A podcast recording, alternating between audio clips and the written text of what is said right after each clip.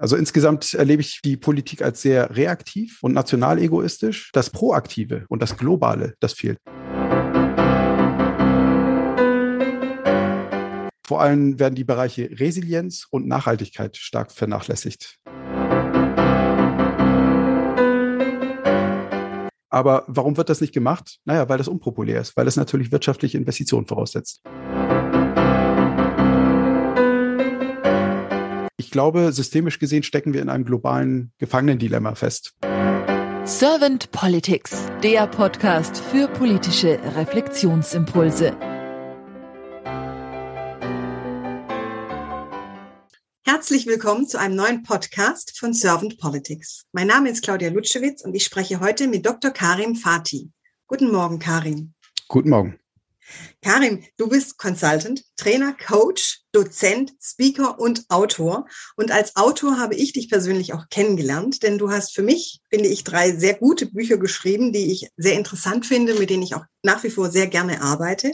Das eine geht um Resilienz, das heißt Resilienz im Spannungsfeld zwischen Entwicklung und Nachhaltigkeit. Hört sich vielleicht ein bisschen sperrig an, hast du vorher selber so auch benannt. Aber dennoch, es verspricht alles, was es auch so im Titel schon ankündigt. Es ist ein sehr komplexes und finde ich auch kompaktes Buch und sehr leicht, finde ich, und flüssig zu lesen. Also es hat mir Freude gemacht, es zu lesen. Dann hast du noch das Buch geschrieben, Empathietraining, wo ich finde, wo man sehr tolle Ideen rauspicken kann, wenn man gerade auch so mit Menschen in ein Training gehen möchte zur Empathie. Und last but not least hast du das kommunikative Komplexitätsbewältigungsbuch geschrieben, was man eigentlich sagen könnte, fast schon kein Buch ist, sondern ein Riesenkompendium, weil es sehr, sehr groß ist, sehr umfassend und auch sehr ansprechend. Und ich finde, auch dieses Buch hat sehr, sehr viele Impulse drin. Und daher bin ich jetzt sehr gespannt auf deine Antworten auf meine Fragen zum Thema Politik der Zukunft. Sehr gern. Karim, wenn du so über Politik nachdenkst und das so durch Herz und Hirn bewegst, was ist für dich die Aufgabe von Politik? Nun, ich würde sagen, die Kernaufgabe von Politik ist, das Leben einer Gesellschaft zu regeln und auf Macht beruhende Entscheidungen zu treffen. Also das ist das, was so Politik auszeichnet. Ähm, idealerweise sollten diese Entscheidungen und Regelungen bestmöglich dem Wohle der Gesellschaft und der BürgerInnen dienen und äh, die Zukunft der Gesellschaft sichern. Aber hier beobachte ich manchmal einen Interessenkonflikt. Denn einerseits wollen die Regierenden natürlich ihre eigene Macht erhalten, aber zum anderen äh, setzen gute Entscheidungen auch, also die auch einem höheren Wohl dienen, oft voraus, dass man die eigene Macht abgibt oder auch teilt oder dass auch unpopuläre Entscheidungen getroffen werden.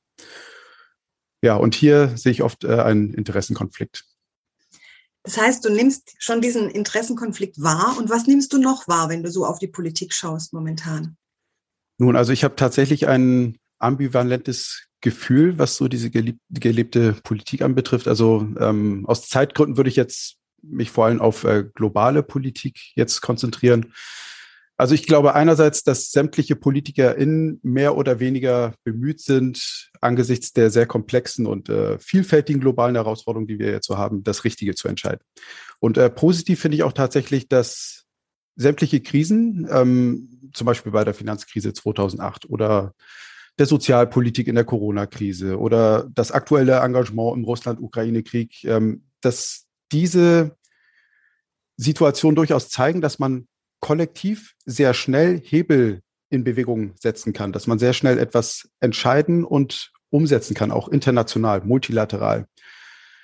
Unabhängig davon, was jetzt der Inhalt dieser Entscheidung ist. Ne? Aber ähm, dass innerhalb von 48 Stunden schon Sanktionen gegen Russland so umgesetzt werden könnten, wow. Ne? Negativ äh, finde ich aber, dass, also auf negativer Seite beobachte ich sehr viel. Ähm, also zum einen in der Parteienkommunikation beobachte ich sehr viele parteitaktische Spielchen. Das verhindert meines Erachtens, dass, ähm, ja, dass unterschiedliche Perspektiven integriert werden können, was unglaublich wichtig ist, um kollektive Intelligenz zu erzeugen und auch tatsächlich zu guten Entscheidungen zu kommen, die auch der Komplexität der Gemengelage gerecht werden. Und hier beobachte ich sehr vieles. Äh, also wir stehen komplexen Krisenbündel gegenüber Corona, Klimawandel, Russland-Ukraine-Krieg. Ja, und äh, hier finde ich schade, dass diese Themen, die ja für sich genommen auch noch total komplex sind. Also deshalb spreche ich nicht nur von Krisenbündeln, sondern auch von Bündelkrisen. Also jede Krise ist auch ein, ein Bündel an Dimensionen, äh, dass diese Themen nicht hinreichend differenziert analysiert und entschieden werden. Also hier beobachte ich sehr viele dichotome, spaltende Diskurse. Und das wird immer so dargestellt, als ob diese spaltenden Diskurse allein schon zu einer Lösung dieser Krise führen könnten. Also zum Beispiel Impfpflicht, ja, nein. Oder Waffenlieferung an die Ukraine, ja, nein. Also als ob diese Fragen, die ja durchaus wichtig sind, aber gleich die ganze Krise lösen könnten, was nicht der Fall ist und auch nicht der Komplexität der Sache gerecht wird. Eine Waffenlieferung an die Ukraine mag irgendwo wichtig sein oder auch nicht. Äh, man kann das für und wieder diskutieren, aber das führt noch nicht zu Frieden. Also das entscheidet noch nicht den Frieden. Mhm. Und äh, hier zeigt sich Politik noch nicht äh, allzu komplexitätsangemessen. Also insgesamt erlebe ich die Politik als sehr reaktiv und national egoistisch, was bis zu einem gewissen Grad okay ist. Aber das Proaktive und das Globale, das fehlt. Also hier beobachte ich so ein Missverhältnis. Ganz konkret, äh, vor allem werden die Bereiche Resilienz und Nachhaltigkeit stark vernachlässigt. Es wird ein sehr starker Augenschein genommen auf Entwicklung, auf äh, wirtschaftlichen Wohlstand und dergleichen. Aber Resilienz und Nachhaltigkeit äh, geraten hier so ins Hintertreffen. Also konkret, klar, das wird jetzt auch gerade ähm, im Russland-Ukraine-Krieg deutlich und hinsichtlich der Frage, wie sich Deutschland jetzt ähm, seine Energieabhängigkeit von Russland verringert. Ne? Äh, da ist die Frage ganz klar. Also, also, wir hätten ja schon früher darüber nachdenken können, entsprechend zu diversifizieren. Aber darüber hinaus geht es auch darum, kritische Infrastrukturen robuster zu machen, Vorräte, Redundanzen anlegen, ne, um im Falle einer Katastrophe, sei es jetzt ein militärischer Schlag, das wird jetzt sehr stark diskutiert, aber auch ein Cyberangriff oder eine Naturkatastrophe und dergleichen, also um angesichts solcher Katastrophen die Versorgung der Bevölkerung zu gewährleisten. Aber warum wird das nicht gemacht? Naja, weil das unpopulär ist, weil es natürlich wirtschaftliche Investitionen voraussetzt und dem anderen Kontext der Entwicklung so, so ein bisschen entgegensteht. Aus Nachhaltigkeitsperspektive, das wäre jetzt ein weiterer Kontext, sind die Versäumnisse meines Erachtens sogar noch größer und das frustriert mich sogar tatsächlich, wenn ich das beobachte. Also hier geht es ja ganz klar, in die Klimapolitik zu investieren, um den globalen Overshoot abzuwenden. Also das wäre der ökologische Kontext, aber natürlich auch in der Entwicklung des globalen Südens, und äh, ich spreche hier nicht nur von Entwicklungspolitik, sondern wirklich die Schaffung von fairen Handelsbeziehungen. Denn das äh, könnte auch maßgeblich dazu beitragen, Terrorismus, Kriegen, Flüchtlingsströmen und dergleichen vorzubeugen. Also das sehen wir jetzt am Russland-Ukraine-Krieg. Wenn man das mal so zusammendenkt, faire Handelsbeziehungen mit Afrika, äh, allein so, so mit Nordafrika, wenn man allein die Agrarsubventionen der EU so ein bisschen abbauen würde, würden ja dazu führen, dass die ähm, Bürgerinnen und Bürger in, in den äh, Ländern, ähm, na, die lokalen Bauern, dass sie auch ihre Produkte vertreiben können. So, äh, das schafft aber Armut. Und äh, jetzt ist es so, dass, äh, jetzt lesen wir ja in der Berichterstattung, dass äh, diese Söldnerfirma Russlands, äh, Wagner, ähm, dass die jetzt äh, junge Soldatinnen und Soldaten aus äh, Afrika, zurzeit auch so gerade so Äthiopien, rekrutieren, um in diesem Kampf mitzukämpfen. Und den könnte man ja durch eine entsprechende, aus einer äh, entsprechenden Nachhaltigkeitsperspektive entsprechend vorbeugen. Und so beobachte ich, dass allein Deutschland jetzt äh, seinen vielfältigen globalen Verpflichtungen nichts genügend nachkommt. Also äh, im Kontext von Erdüberlastung äh, hat Deutschland jetzt am 3. Mai bereits die Ressourcen für 2022 verbraucht. So, also hier wird äh, noch nicht genug gemacht. Oder im Kontext von Entwicklungshilfe. Deutschland kommt noch nicht mal den geforderten 0,7 Prozent des Bruttoinlandsprodukts nach, um die UN-Nachhaltigkeitsziele zu erreichen. Also hier könnte einfach mehr gemacht werden. Stattdessen wird das Zehnfaches in Rüstung investiert. Und ich spreche noch nicht mal jetzt von den 100 Milliarden jetzt für diesen Russland-Ukraine-Krieg, sondern schon davor das Zehnfache. Also summa summarum, ich glaube, ähm, bei vielen globalen, global relevanten Entscheidungen scheitert es am politischen Willen. Es gibt viele Pläne zur Demokratisierung der UNO, zur Erreichung der globalen Nachhaltig Nachhaltigkeitsziele, zur Abschaffung extremer Armut und dergleichen. Das ist alles schon in der Schublade seit Mitte des 20. Jahrhunderts. Aber es wird nicht entschieden, es wird nicht umgesetzt. Warum? Ja gut, liegt es an der Bösartigkeit oder Inkompetenz von Regierenden? Ich glaube jetzt mal so nicht. Ähm, ich glaube, systemisch gesehen stecken wir in einem globalen Gefangenendilemma fest. Und die Mächtigen, also wir haben international irgendwo auch eine Vertrauenskrise und die Mächtigen wollen nicht ihre Macht zum Wohle der Weltgemeinschaft abgeben. Ja, also ich, hier zeigt sich schon, ne, ganz komplex, aber ähm, das war jetzt mal so so ein Ausschnitt. Du sprachst jetzt von einer Schublade und auch vom Gefangenendilemma. Und vor allem habe ich jetzt so rausgehört, dass die Resilienz und Nachhaltigkeit sehr, sehr wichtig ist. Wenn ich dich jetzt frage, was konkret deine Wünsche für die Politik der Zukunft sind, welche sind hm. das denn? Auch hier versuche ich mich mal so kurz zu fassen. National und international. Also national würde ich mir, wäre ich schon total zufrieden, wenn mehr Maßnahmen, konkrete Maßnahmen getroffen werden würden oder umgesetzt würden, um politische Entscheidungsfindung kollektiv intelligenter zu machen. Also es könnte sich zum Beispiel darin zeigen, dass allein in der parteienübergreifenden Kommunikation, ne, dass die Qualität der Kommunikation jetzt weniger von der Debatten, also mehr von der Debattenkultur wegkommt und dass stärker äh, die Perspektiven unterschiedlicher politischer Lager integriert werden. Also das, was in den Bundestagsdebatten inszeniert wird, das schafft noch keine ausgewogenen Entscheidungen oder, oder ähm, kollektive Intelligenz. Und das braucht es, ne, um äh, der Komplexität der Geschichte gerecht zu werden. Aber auch äh, in der Planung, dass auch alle relevanten wissenschaftlichen Disziplinen eingebunden werden und auch äh, Repräsentanten und Repräsentanten unterschiedlicher Teilsektoren. Also ich rede hier von Zivilgesellschaft, Medien, Privatwirtschaft, ne, dass auch Repräsentanten aus diesen Bereichen auch in die Entscheidungsfindung mit eingebunden werden, um besser auf komplexe Krisen reagieren zu können. Also in der Corona-Pandemie hat sich das ja auch gezeigt. Es wurden nur Virologen und äh, Immunologen äh, konsultiert, aber keine Gesellschaftsforscher, keine Wirtschaftswissenschaftler, keine Vertreterinnen und Vertreter aus der Zivilgesellschaft. Und das hätte es aber gebraucht, um zu komplexitätsadäquateren Maßnahmen zu kommen. Also insgesamt würde ich mir mehr Investitionen in Richtung des Nachhaltigkeitskontexts und des Resilienzkontexts wünschen. Das wäre super. Und das jetzt wäre jetzt erstmal nur der, der nationale Kontext. Und international, das mein Kernthema, mein Herzensthema, würde ich mir wünschen, wenn es mehr konkrete Impulse gäbe, Anstrengungen in Richtung einer echten, multilateral getragenen Global Governance. Denn ich glaube, wir können globale Probleme nicht auf nationaler oder regionaler Ebene lösen. Es braucht so etwas wie eine, ich spreche noch nicht mal von einer Weltregierung, kein Global Government, aber eine Global Governance, ein Mehrebenensystem, in dem Staaten immer noch, also ähnlich wie in der EU, die EU ist ja auch so ein Mehrebenensystem, ihre nationalen Politiken selber gestalten können. Also autokratische Regime werden immer noch autokratisch, aber ähm, dass bestimmte transnational verhandelte Standards, also zum Beispiel Verbot von Angriffskriegen, ne, was im Völkerrecht ja auch so ähm, gesetzt ist, dass solche Standards schnell entschieden und im Zweifel auch gegen eine Nation durchgesetzt werden können. Und dass das dann aber auch multilateral getragen ist durch eine internationale Friedenstruppe oder so. Und da hätten wir auch ähm, eine echte Legitimation, weil der Westen, der sich immer so als Weltpolizei geriert hat, äh, hat da nicht so die Legitimation.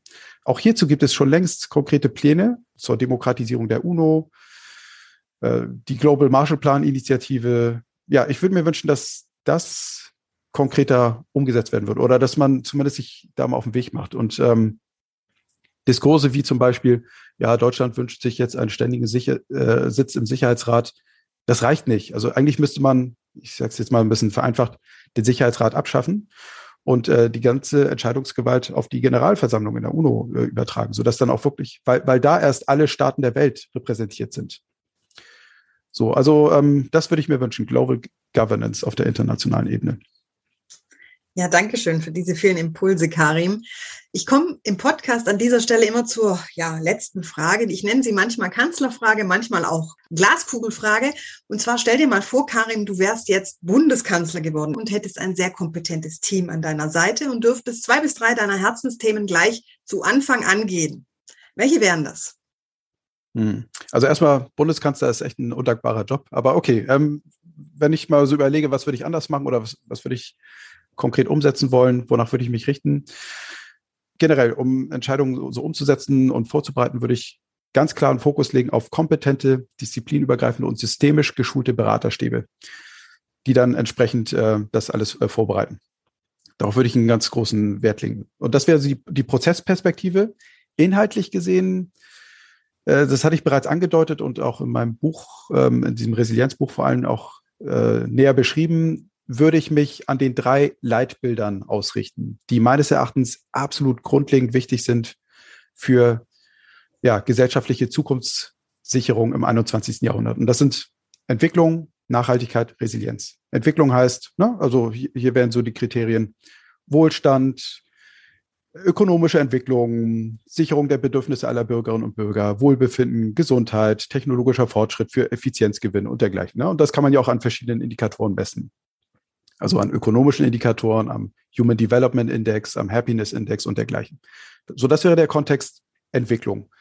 Hier wird ja auch schon relativ viel gemacht, aber ähm, das würde ich auch da noch weiter, ähm, also das würde ich auf jeden Fall noch äh, fortschreiben. Demgegenüber aber auch noch ergänzend Nachhaltigkeit. Hier geht es um intergenerationale Gerechtigkeit, das heißt eine krisenvorbeugende Politik. Das heißt, hier geht es darum, menschenverursachte Katastrophen zu antizipieren und vorzubeugen, also Grenzen des Wachstums, die planetaren Ressourcen im Hinterkopf behalten. Aber ich würde hier auch nicht nur von der ökonomischen, ökologischen und sozialen Säule ausgehen, sondern auch einer technologischen Säule, technologische Nach äh, Nachhaltigkeit.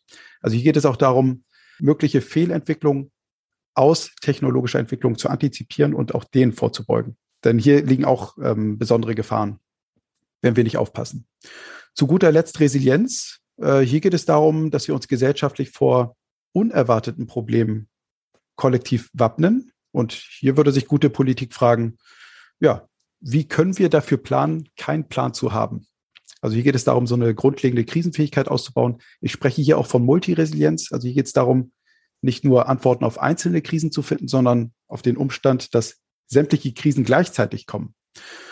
Und ähm, wenn wir so alle drei Leitbilder einander gegenüberstellen, fällt auf, da gibt es so einen offensichtlichen Konflikt, ne? also vor allem zwischen Entwicklung und Nachhaltigkeit. Und das ist ja das Wichtige, also dass sich alles gegenseitig auch dynamisch reguliert.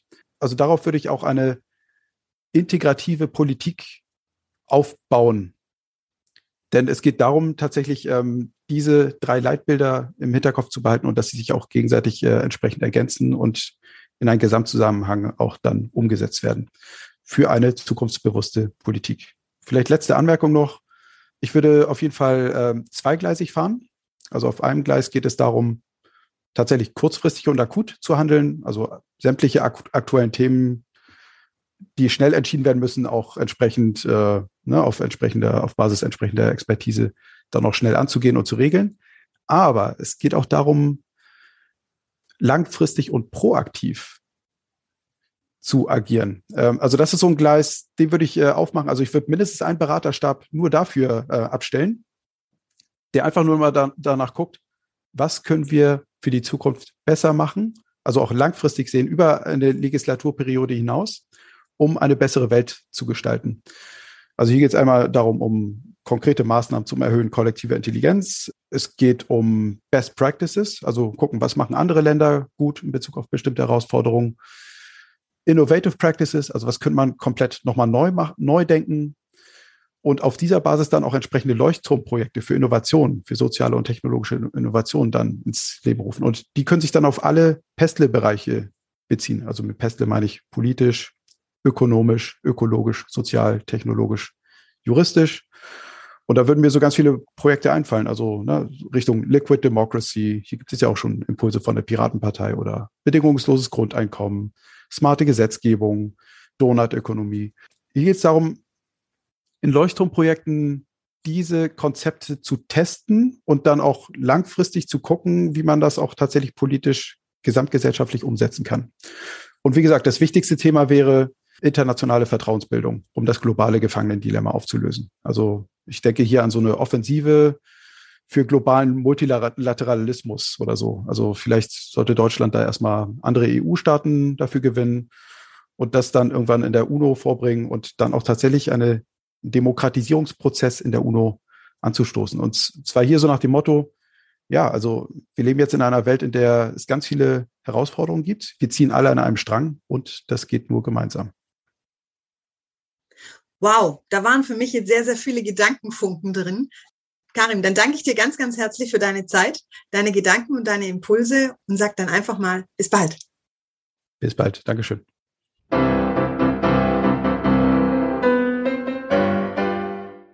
Servant Politics gibt's auf Spotify, Apple Podcasts und überall, wo es Podcasts gibt. Abonniert uns gerne und hinterlasst uns eine Bewertung. Servant Politics, der Podcast für politische Reflexionsimpulse.